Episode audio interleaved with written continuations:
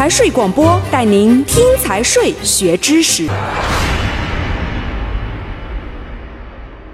第五章审计程序第三十八条，审计机关根据审计项目计划确定的审计事项组成审计组，并应当在实施审计三日前向被审计单位送达审计通知书。遇有特殊情况，经本级人民政府批准，审计机关可以直接持审计通知书实施审计。被审计单位应当配合审计机关的工作，并提供必要的工作条件。审计机关应当提高审计工作效率。第三十九条，审计人员通过审查会计凭证、会计账簿、财务会计报告。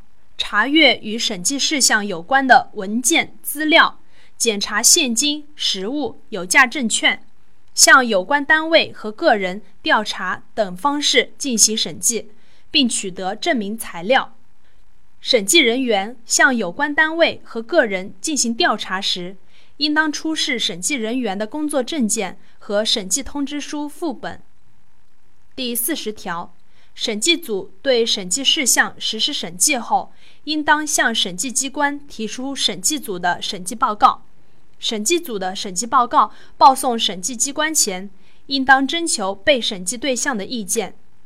被审计对象应当自接到审计组的审计报告之日起十日内，将其书面意见送交审计组。审计组应当将被审计对象的书面意见一并报送审计机关。第四十一条，审计机关按照审计署规定的程序，对审计组的审计报告进行审议，并对被审计对象对审计组的审计报告提出的意见一并研究后，提出审计机关的审计报告。对违反国家规定的财政收支、财务收支行为，依法应当给予处理、处罚的，在法定职权范围内作出审计决定。或者向有关主管机关提出处理、处罚的意见。